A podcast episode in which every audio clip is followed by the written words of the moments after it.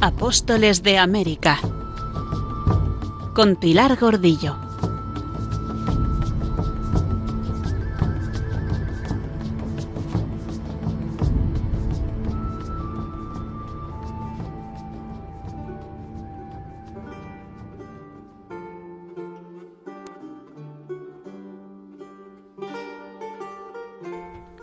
Esta empresa digna y admirable no está en proporción de mis méritos, sino que es debida a la sagrada fe católica y a la piedad y religión de nuestros reyes, pues el Señor concedió a los hombres lo que ni aún podían imaginar llegarían a conseguir.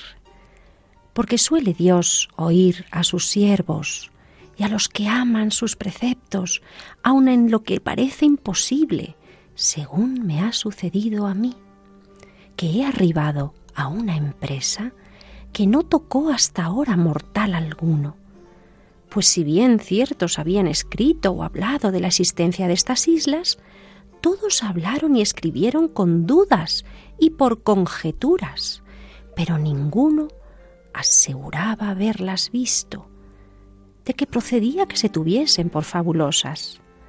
Así pues, el rey, la reina, los príncipes y sus reinos felicísimos, como toda la cristiandad, tributen gracias a nuestro Salvador Jesucristo, que nos concedió tal victoria y prósperos sucesos. Celébrense procesiones, háganse fiestas solemnes, llénense los templos de ramas y flores. Gócese Cristo en la tierra, cual se regocija en los cielos al ver la próxima salvación de tantos pueblos, entregados hasta ahora a la perdición.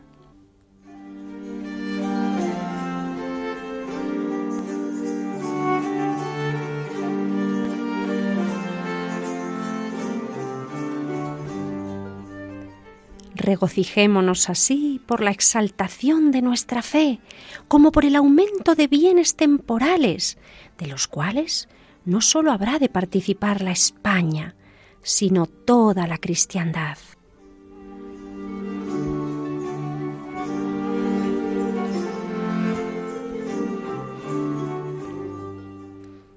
Así manifestaba su regocijo por el descubrimiento don Cristóbal Colón en una carta escrita en Lisboa al tesorero de los reyes don Rafael Sánchez el 4 de marzo de 1493.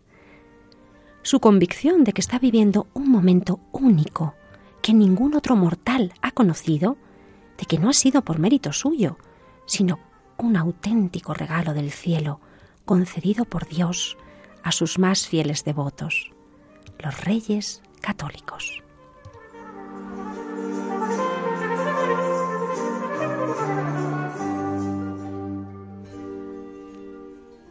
Queridos oyentes, un cariñoso saludo de quien les habla, Pilar Gordillo.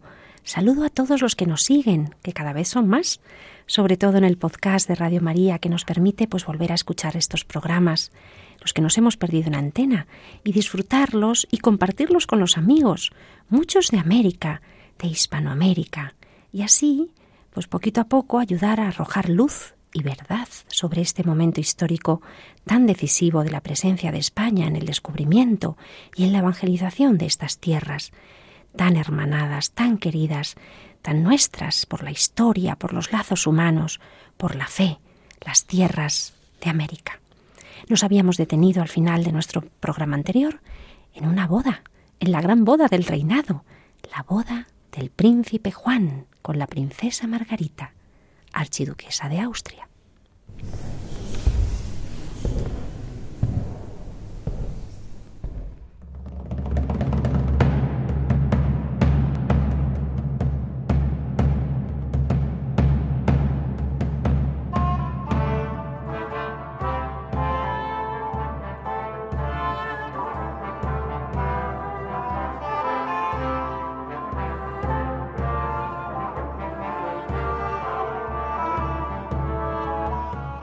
Y asistíamos perplejos, deslumbrados ante la riqueza de la corte.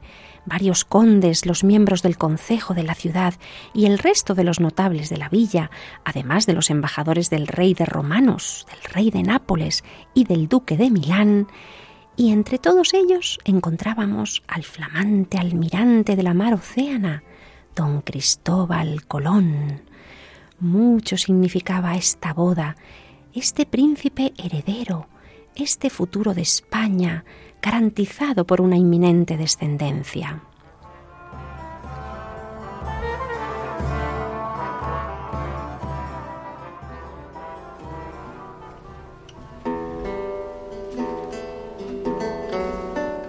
Don Juan había sido el deseado varón, nacido, recordemos, ocho años después de su hermana mayor, la infanta Isabel.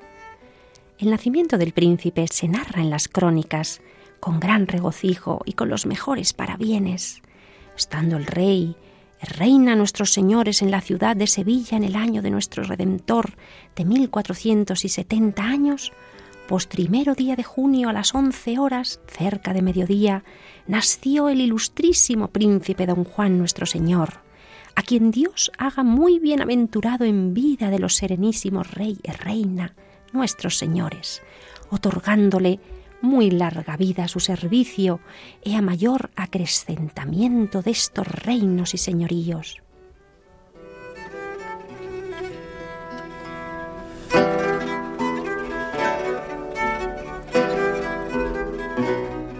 Y ya desde su nacimiento el júbilo en ambas coronas, pero en especial en Aragón, fue manifiesto. En Barcelona dieron diez libras al mensajero que trajo la noticia y se celebraron grandes fiestas, danzas, fuegos y canciones, oficios religiosos y procesiones.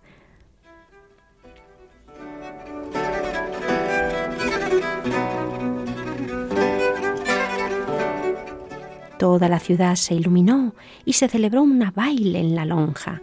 Es más, los consellers de la ciudad escribieron a don Fernando una carta donde le felicitaban y auguraban que el nuevo infante era unió dels reyes es señoríes.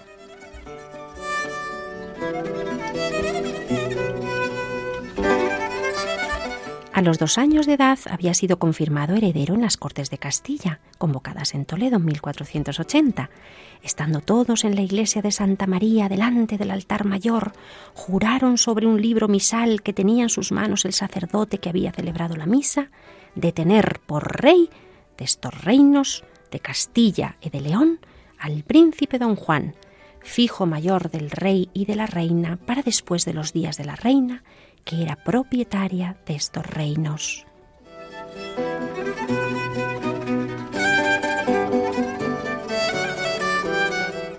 Y al año siguiente fue hecho heredero del reino de Aragón en la iglesia de San Pedro de aquella villa de Calatayud, estando presentes todos aquellos caballeros e varones e oficiales e procuradores de las ciudades e villas del reino, en una concordia juraron solemnemente de haber por rey y señor de aquellos reinos señoríos de Aragón al príncipe don Juan, después de los días del rey su padre.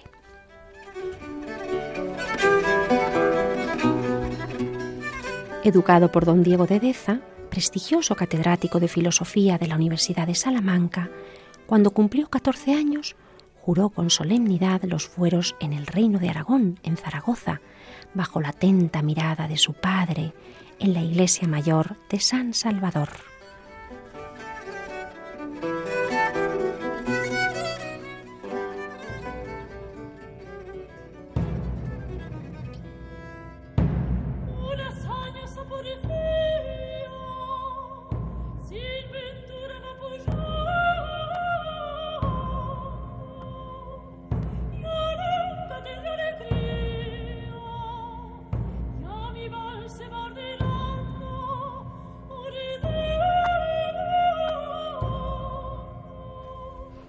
En la toma de Granada, Boabdil dio las llaves de la Alhambra y de las otras fortalezas y ciudad al rey, diciéndole, mucho te quiere tu Dios cuando te entrega las llaves de este mi paraíso. Y el rey se las dio a la reina, y la reina dio estas llaves al príncipe don Juan su hijo, y el príncipe don Juan se las dio al conde de Tendilla. También en Barcelona estuvo junto con los reyes, apadrinando el bautismo de esos seis indios traídos por Colón en su primer viaje, como vimos. Y también fue testigo presencial en las capitulaciones del Tratado de Tordesillas, que repartieron el territorio marítimo entre España y Portugal.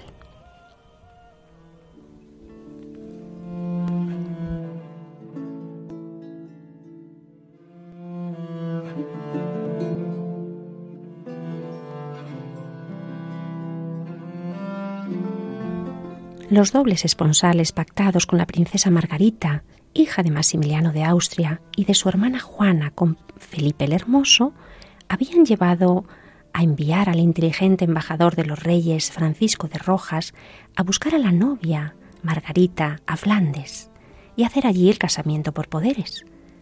Hasta el concilio de Trento, tras la celebración de la misa, pasaban los contrayentes en este caso la princesa Margarita y el embajador español, a una estancia, donde delante de algunos miembros de la corte y estando la novia acostada en el lecho, debía quitarse las calzas el varón representante del novio y manteniendo la ropa interior meterse unos minutos en la cama, sin moverse, claro, para representar el verdadero matrimonio, el sacramento, y poder así la joven salir de su tierra y viajar a España, ya casada por poderes.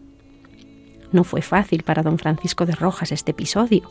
Parece que la novia pasó tanta vergüenza que durante el viaje en barco, al regreso a España, en la flota que había ido a dejar a doña Juana, no pudo mirarle a los ojos ni dirigirle una sola palabra.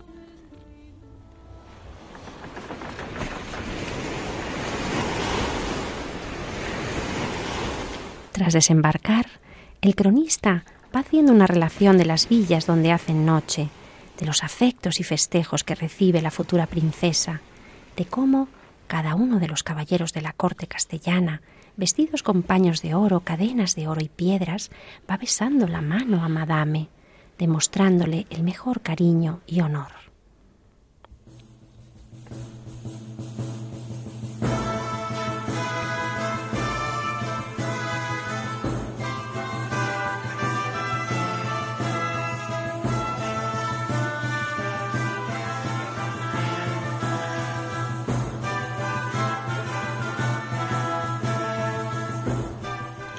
Con estas músicas del cancionero de Uppsala escuchábamos La Dama de Aragón, ahora escuchamos Rey a quién.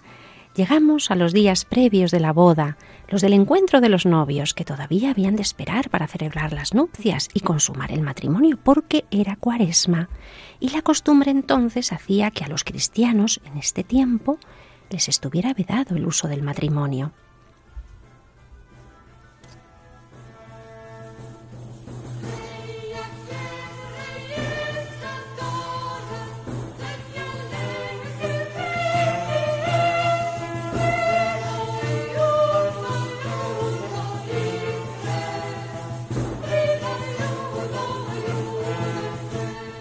Margarita, muy ricamente ataviada a la manera francesa, iba a lomos de una hermosa acanea, una jaca de menor tamaño que el natural, menor que un caballo, hasta el punto que nos sigue contando el cronista Pedro Mártir de Anglería un simpático detalle que por mucho que levantara la vista, no veía había a su alrededor más que vestiduras de paño de oro y seda. Así se dirigió a la iglesia catedral de Burgos a cumplir con sus oraciones y a la salida del templo los notables de la villa con un palio muy rico la escoltaron cabalgando a lo largo de la ciudad, adornada toda ella la ciudad con sus fachadas con paños de oro y tapicerías. Y así llegaron al Palacio del Cordón, donde la esperaban los reyes.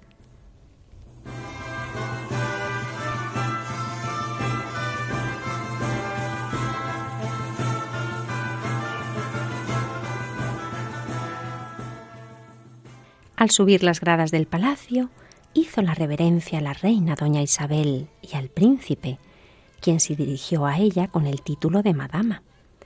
La guardaban en medio de ciento cuarenta damas deslumbrantes, con vestidos de pedrería, púrpura y oro, que lucían radiantes como estrellas de oro y piedras preciosas, hasta el punto que hace exclamar a un testigo, más parecían deidades que criaturas.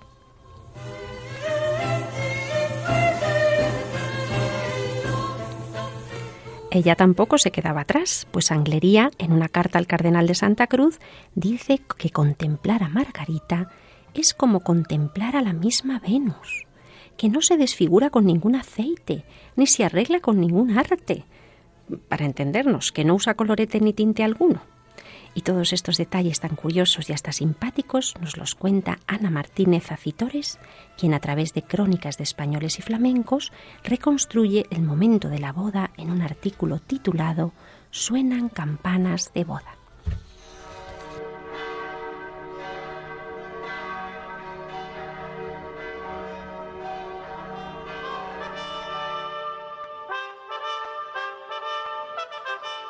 Por fin llega el gran día de la boda. Por fin estamos en Pascua, el tiempo propicio para las bodas. El cronista recoge que hubo tal ruido de trompetas y otros instrumentos que no se oyó otra cosa.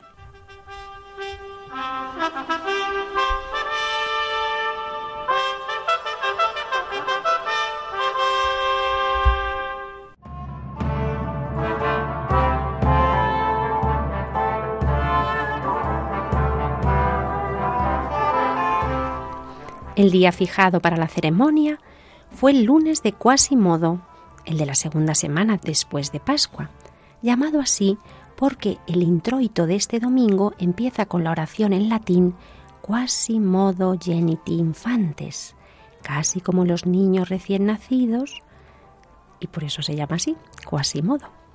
Este día se celebró la unión en matrimonio de los príncipes a las ocho de la mañana en la catedral en una ceremonia oficiada, como no, por don Francisco Jiménez de Cisneros, ya arzobispo de Toledo, junto con un elevado número de obispos compañeros.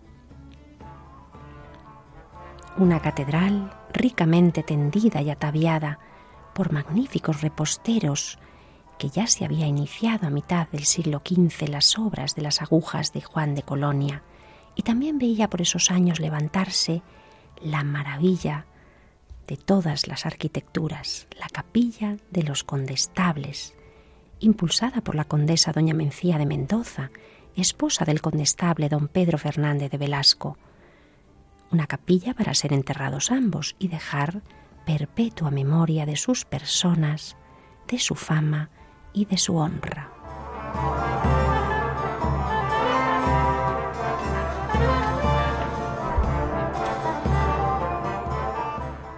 Ricos hombres, altos nobles, y junto a ellos el almirante don Cristóbal, luciendo su gran collar de oro de América sobre sus lujosas vestiduras, queriéndose integrar entre las mayores dignidades de la corte.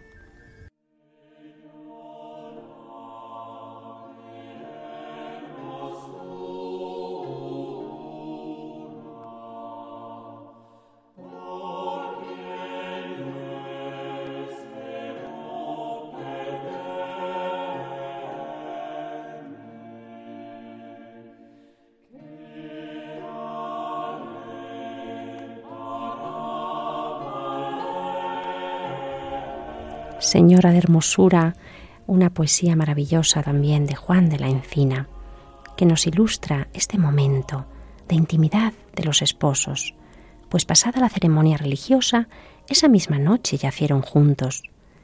Jean de Borbón menciona que los príncipes se aman maravillosamente, y el humanista italiano también hace comentarios sobre tal dicha, pues a su juicio el joven príncipe estaba ardiente y preso de amor. Incluso el rey Fernando comenta la causa de su gran contentamiento, por ser la dicha princesa muy cuerda, benigna y discreta, y de gran autoridad.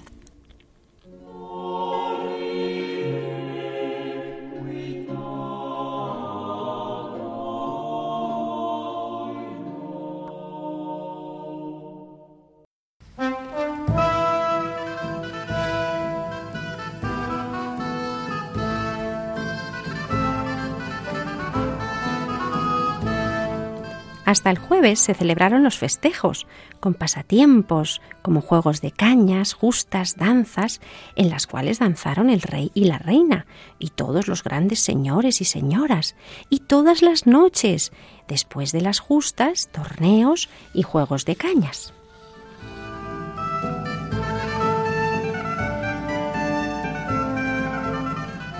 Es la melodía de la danza alta, considerada por los tratadistas italianos como la reina de las danzas, puesto que se bailaba en los salones principescos con gran mesura y dignidad.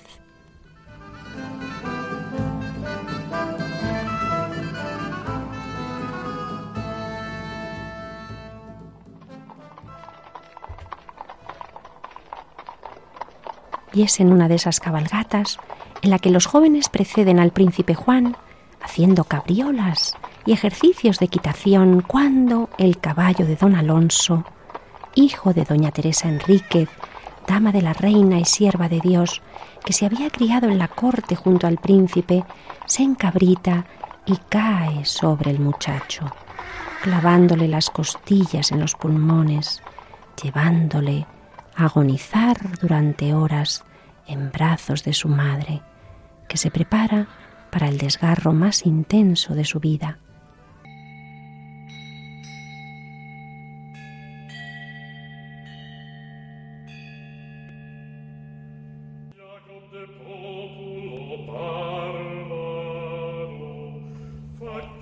Su aceptación ejemplar de la voluntad de Dios, su desprendimiento, su fe en la vida eterna, sin duda servirán de ejemplo a la reina, que no sospecha la prueba que la divina providencia le prepara.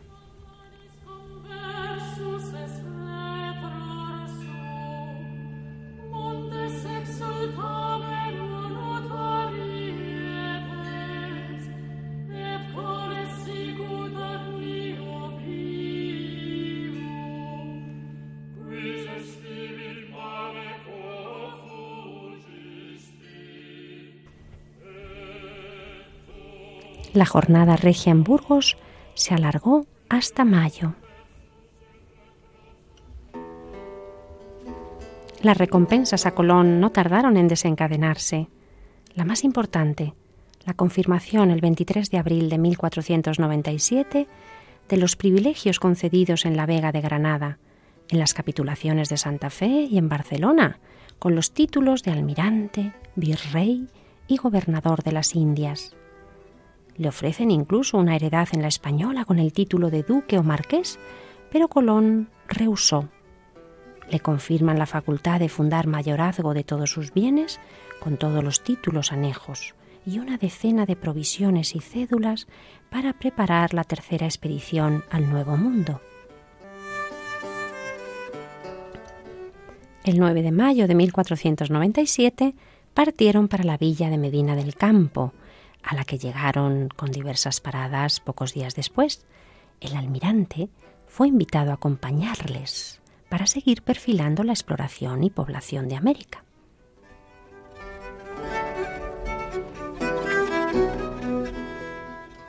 Y es en Medina del Campo donde ocurrió un episodio curioso que ha pasado a la historia, porque le sucedió a uno de los humanistas, de los cronistas de la corte, que claro, nos ha dejado su testimonio escrito.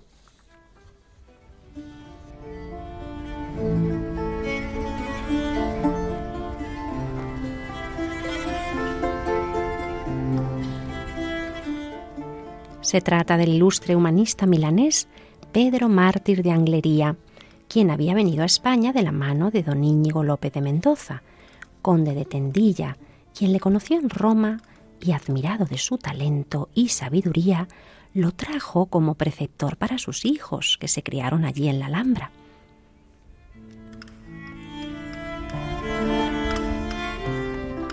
Durante el cerco de Granada en el campamento de Santa Fe, conoció a Colón, que andaba por allí intentando culminar sus capitulaciones, y habían trabado amistad.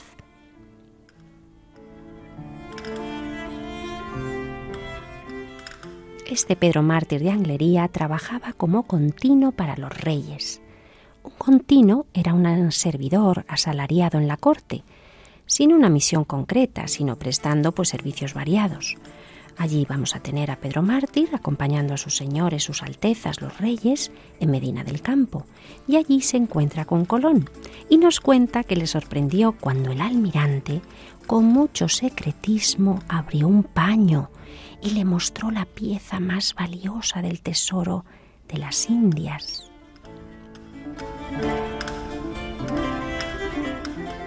Le confesó Colón que cuando estaba explorando desde la fortaleza de la Concepción el interior de los montes de Cibao, recibieron una masa de oro sin labrar, a la manera de toba natural, cóncava, más grande que un puño, de veinte onzas de peso, que había encontrado un reyezuelo no en la ribera de ese río, sino en un montículo seco.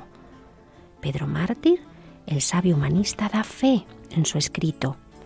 A esta la vi con mis propios ojos en Medina del Campo, emporio de Castilla la Vieja, donde pasaba corte el invierno, y tomándola en mis manos la sopesé y la manoseé admirado. Y la reina Isabel regaló este famoso grano de oro, así se llamará, a su leal servidor, el almirante. Pero Colón lo tuvo tan solo un año, pues en vísperas de su tercer viaje decidió devolverlo a la reina, reintegrarlo en el tesoro real y así lo atestigua en una carta escrita en Sevilla el 29 de abril de 1498 que dirige a su hijo Diego, en la que le ordena que así lo haga. Ya te he escrito con otra que te enviaré dos marcos de oro de nacimiento de granos muy gordos. Y así fago agora, atado en un paño y asellado, para que lo hayas de dar a la reina Nuestra Señora, al tiempo que veas que mejor venga. Y a mi ver, será bien cuando acabe de comer. Es tal la joya que antes he sufrido mil necesidades que venderla ni fundirla para servir con ella a la reina Nuestra Señora. Pues Su Alteza me había fecho merced de ella. Mas vi que era cargo de conciencia, salvo volvérsela a ella, porque vea los milagros de nuestro Señor.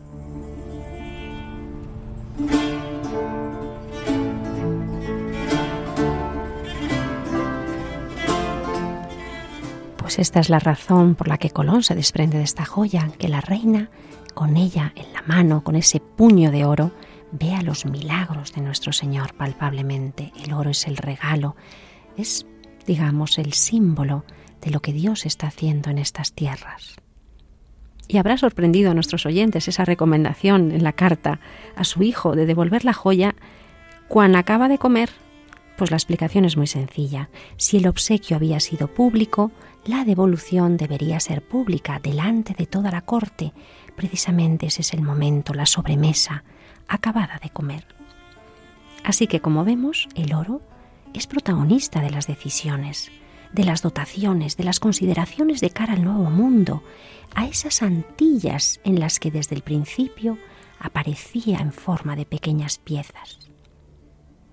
En este primer viaje les había llamado poderosamente la atención ver a algunos de los indígenas que traían un pedazuelo colgado en un agujero que tienen a la nariz, y cuando preguntados por la procedencia del oro creyeron entender que yendo al sur o volviendo la isla por el sur estaría allí un rey que tenía grandes vasos de oro y tenía muy mucho. Esto es lo que vemos en los textos. Y después de esta noticia, había mandado Colón dos pequeñas expediciones y sus hombres habían vuelto pletóricos decían haber visto en los ríos abundancia de oro, hasta el punto de que pregonaba él eufórico que había ríos de oro por todas partes.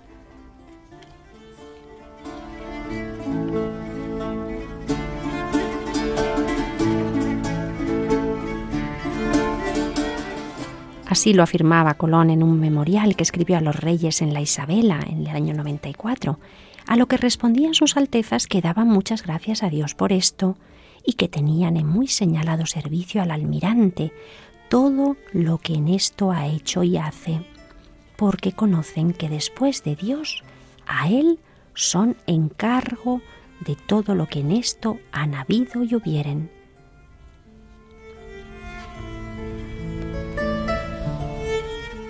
Después de Dios, a Él son encargo, a Él se deben, a Él deben estar agradecidos. Era tal cantidad de oro la que esperaba encontrar Colón, que pedía en ese memorial que le enviasen lavadores de oro de Almadén, de los que andan en las minas allá en Almadén, porque espera que con la ayuda de Dios, una vez que la gente esté sana, a llegar un buen golpe de oro.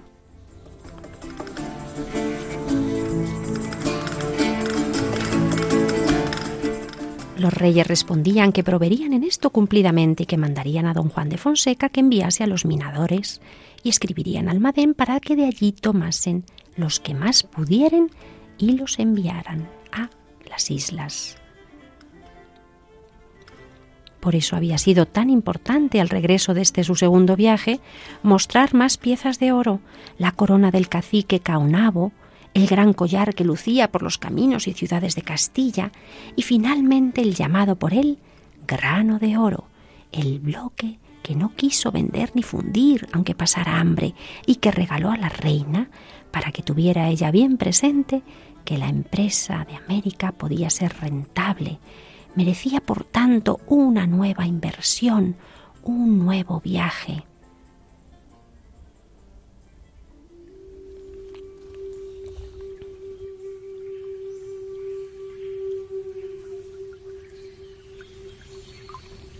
Mientras tanto, en América seguía nuestro misionero Ramón Pané. Ahí seguía su labor. Había estado con el cacique Guarionex hasta que éste, como vimos, había renegado de su fe y entonces había emigrado a otro poblado. Y en torno a las familias lideradas por otro cacique, Maviatúe, porque manifestaba deseos de ser cristiano, de adherirse al cristianismo, allí iba a estar viviendo durante tres años, en estos años que estamos recorriendo en Castilla, Pané estará con este cacique nuevo, porque según nos dice, continúa con buena voluntad diciendo que quiere ser cristiano.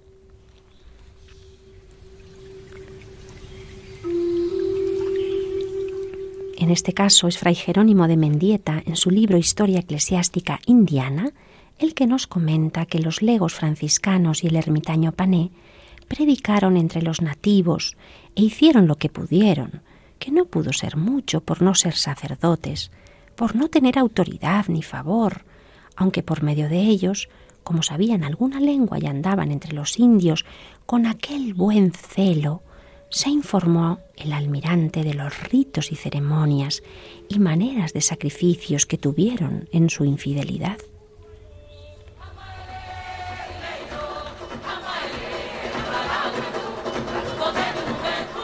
Esos ritos, ceremonias y costumbres que les obligaban a ser violentos, incluso a matar. Creen que está en el cielo y es inmortal y que nadie puede verlo y que tiene madre, mas no tiene principio Dios. Estos de los que escribo son de la isla española, porque de las otras islas no sé cosa alguna por no haberlas visto jamás. Son palabras de nuestro misionero Ramón Pané. También saben Asimismo, de qué parte vinieron y de dónde tuvieron origen el sol y la luna y cómo se hizo el mar y a dónde van los muertos. Y creen que los muertos se les aparecen por los caminos cuando va alguno solo, porque cuando van muchos juntos no se les aparecen. Todo esto les han hecho creer sus antepasados porque ellos no saben leer ni contar sino hasta diez.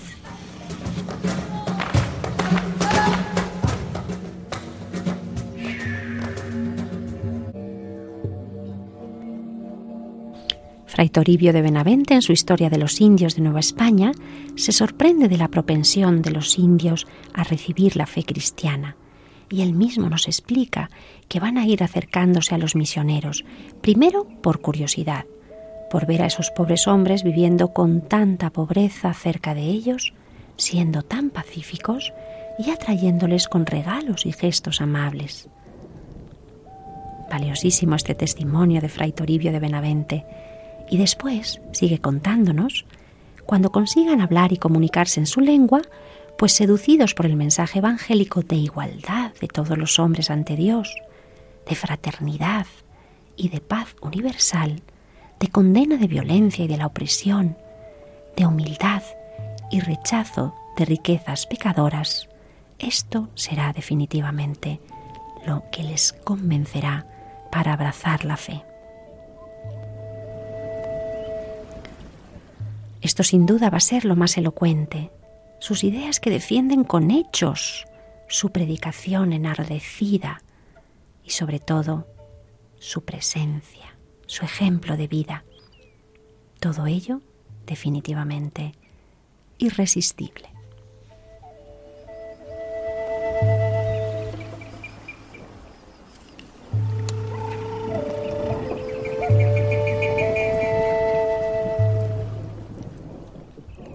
Reflexionando sobre esta presencia de los primeros misioneros, sobre este choque de trenes, este contraste de dos culturas, de dos creencias tan distintas, don Braulio Rodríguez Plaza, arzobispo emérito de Toledo, en su intervención en el simposio internacional que se celebró en Valladolid el año 2019 sobre Isabel la Católica y la evangelización en América, nos invita con mucha sabiduría a comprender la esencia misma de la conquista espiritual de América.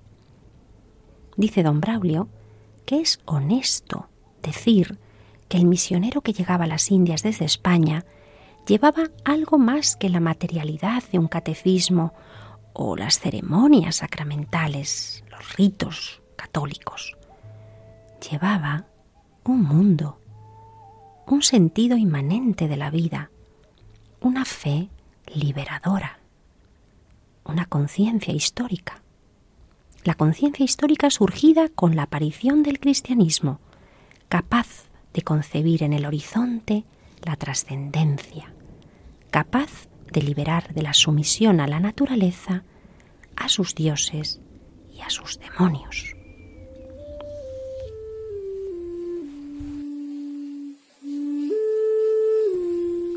Pané, el primer evangelizador y catequista del Nuevo Mundo, considerado también el primer etnógrafo y antropólogo, utilizó como método la persuasión del amor y de las buenas formas. Y para alfabetizar y catequizar a los indios, se ayudaba de dibujos y pictogramas y del aprendizaje memorístico de las verdades de la fe en su idioma original. Más adelante surgirán esos famosos catecismos de dibujos pictográficos, los llamamos. ¿Y qué fue de Fray Ramón Pané? ¿Qué más sabemos del resto de su vida? Qué poquito sabemos. La última noticia conservada es del año 1502, pues en abril Bartolomé de las Casas, cuando llegó a la Española, como ya veremos en futuros programas, nos va a contar que lo conoció, pero a partir de ese momento no hay ninguna otra noticia. No se sabe si regresó del Nuevo Mundo, o se quedó allí y murió pronto, o años después, más anciano, pues su vida entregada, escondida, pasa desapercibida y él pasó silencioso, sin honores, sin tumba conocida, humilde, pero siempre entre los indios.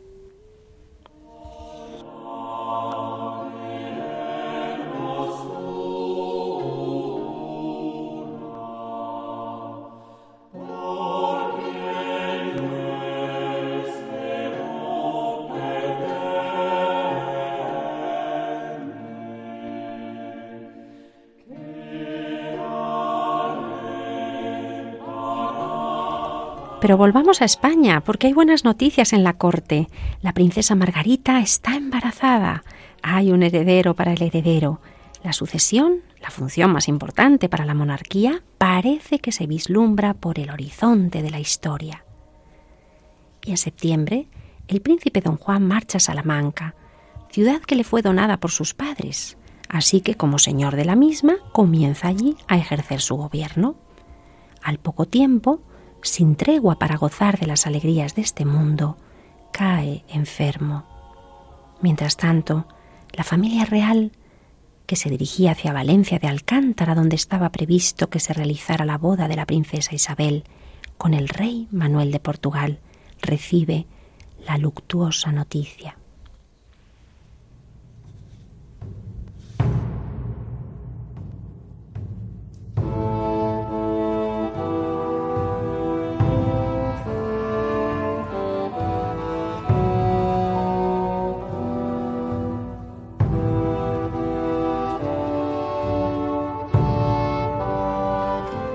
El estado del príncipe, tras una breve mejoría, se agravó de forma preocupante. La salud del príncipe se debilita y su vida corre peligro.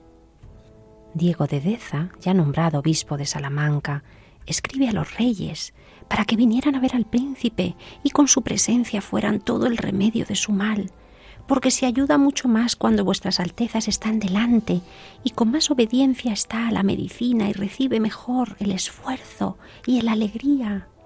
Todos los que aquí estamos suplicamos a vuestras altezas que uno de vuestras altezas venga acá, que será muy gran remedio de salud.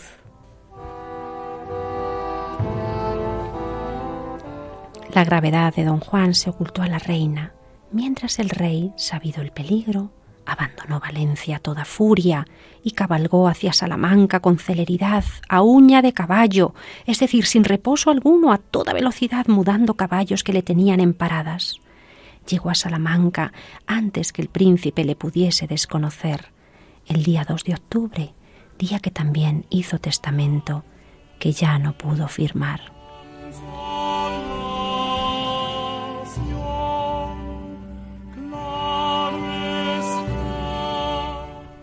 El rey don Fernando llegaba justo a tiempo de poder dar su bendición y confortar el espíritu de su hijo moribundo, y le consolaba, animándole a recibir estos otros reinos de la vida eterna.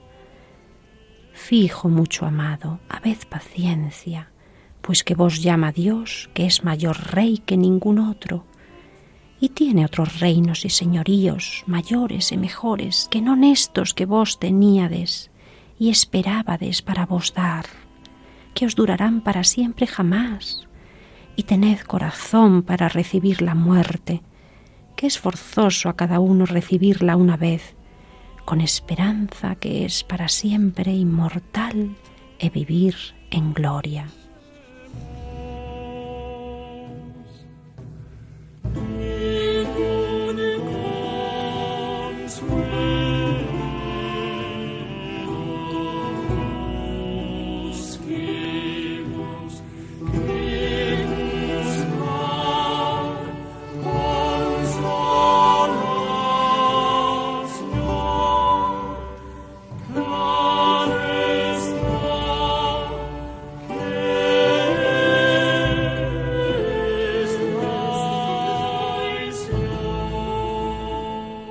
Y además, ante la desolación del príncipe que se iba, lamentando sobre todo no haber podido reinar, le confortaba diciéndole que Dios nuestro Señor iba a ser mucho más benigno con él por no haber reinado que con tu madre y conmigo, pues los que habemos grandes reinos, deberemos de dar cuenta de nuestros gobiernos.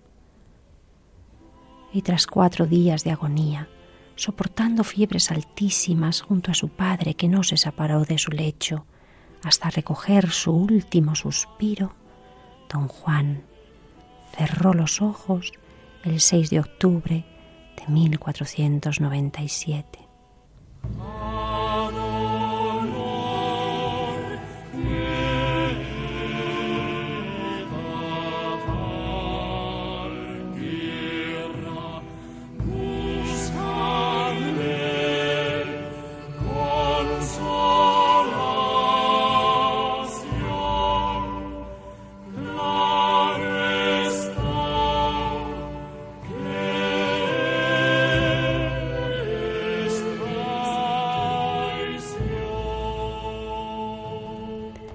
Dejando no solo a sus padres y a su mujer, pero a todas estas regiones gran sentimiento y tristeza, y un increíble dolor en ver que príncipes que tanto habían trabajado en la exaltación y aumento de la corona, cuanto tenían sus reinos en suma paz y sosiego, y a su hijo que había de ser sucesor en ellas, sublimado con esperanza que las había de desar sus herederos con gran gloria, y en el mismo tiempo que se hacían generales fiestas por toda España por los matrimonios de la reina de Portugal y de la infanta doña Catalina, sus hermanos, fuese tan presto arrebatado de medio en la flor de mocedad.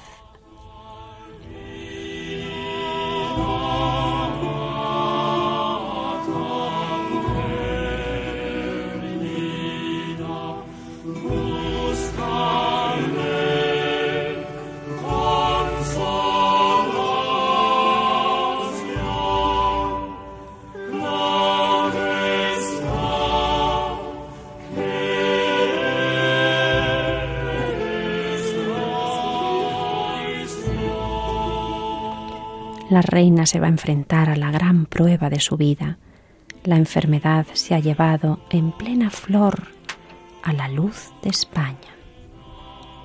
Escuchamos esta pieza interpretada magistralmente por el grupo Esperión, compuesta por Juan de la Encina, a tal pérdida tan triste. Buscarle consolación, claro está que es traición.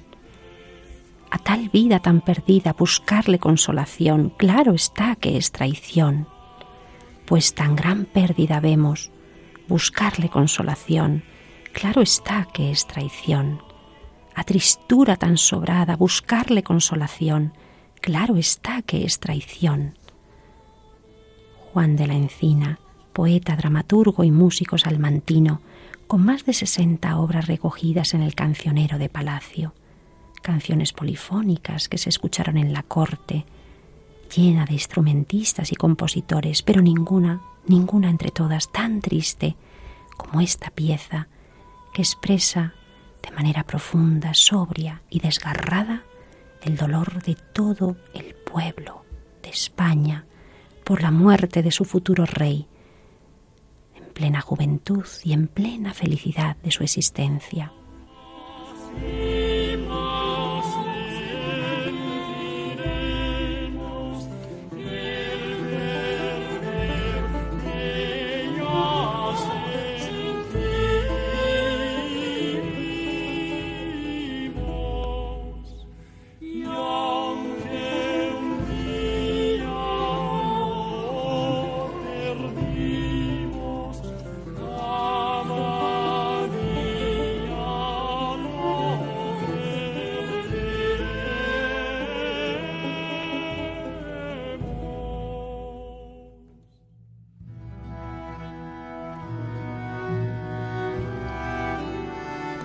La reina, al recibir el mazazo de la noticia que desgarró para siempre su corazón, cayó de rodillas y parafraseando a Job entre sollozos, pudo balbucir, el Señor me lo dio, el Señor me lo quitó, bendito sea su santo nombre.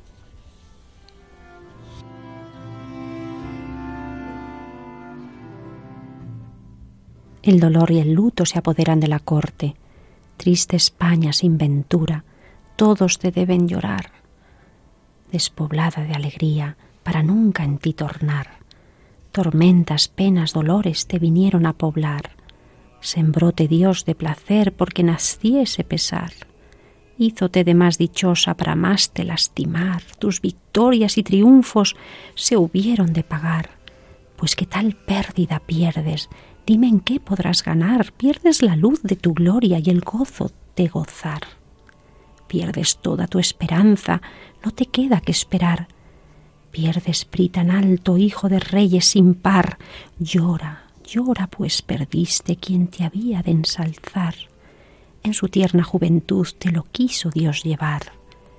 Llevóte todo tu bien, desóte tu desear, porque mueras, porque penes, sin dar fin a tu penar de tan penosa tristura no te esperes consolar.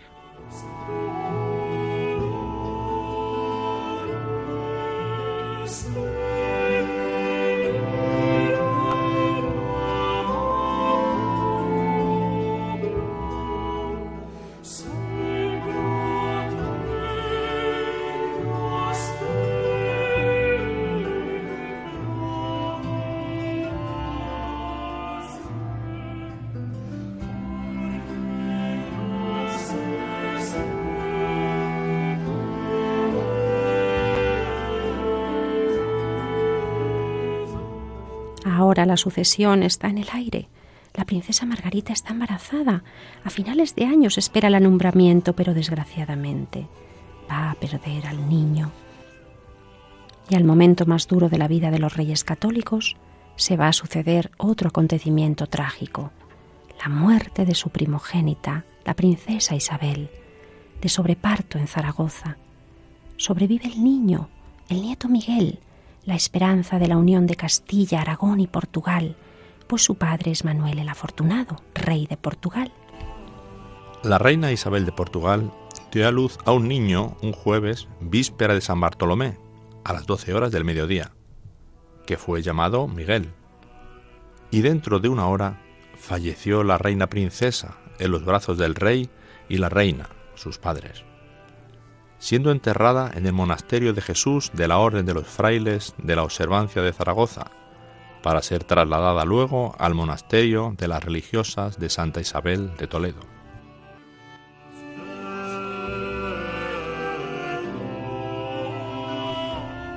El reino está de luto. La salud de doña Isabel, ante estas pruebas que le han desgarrado el corazón, se deteriora por días.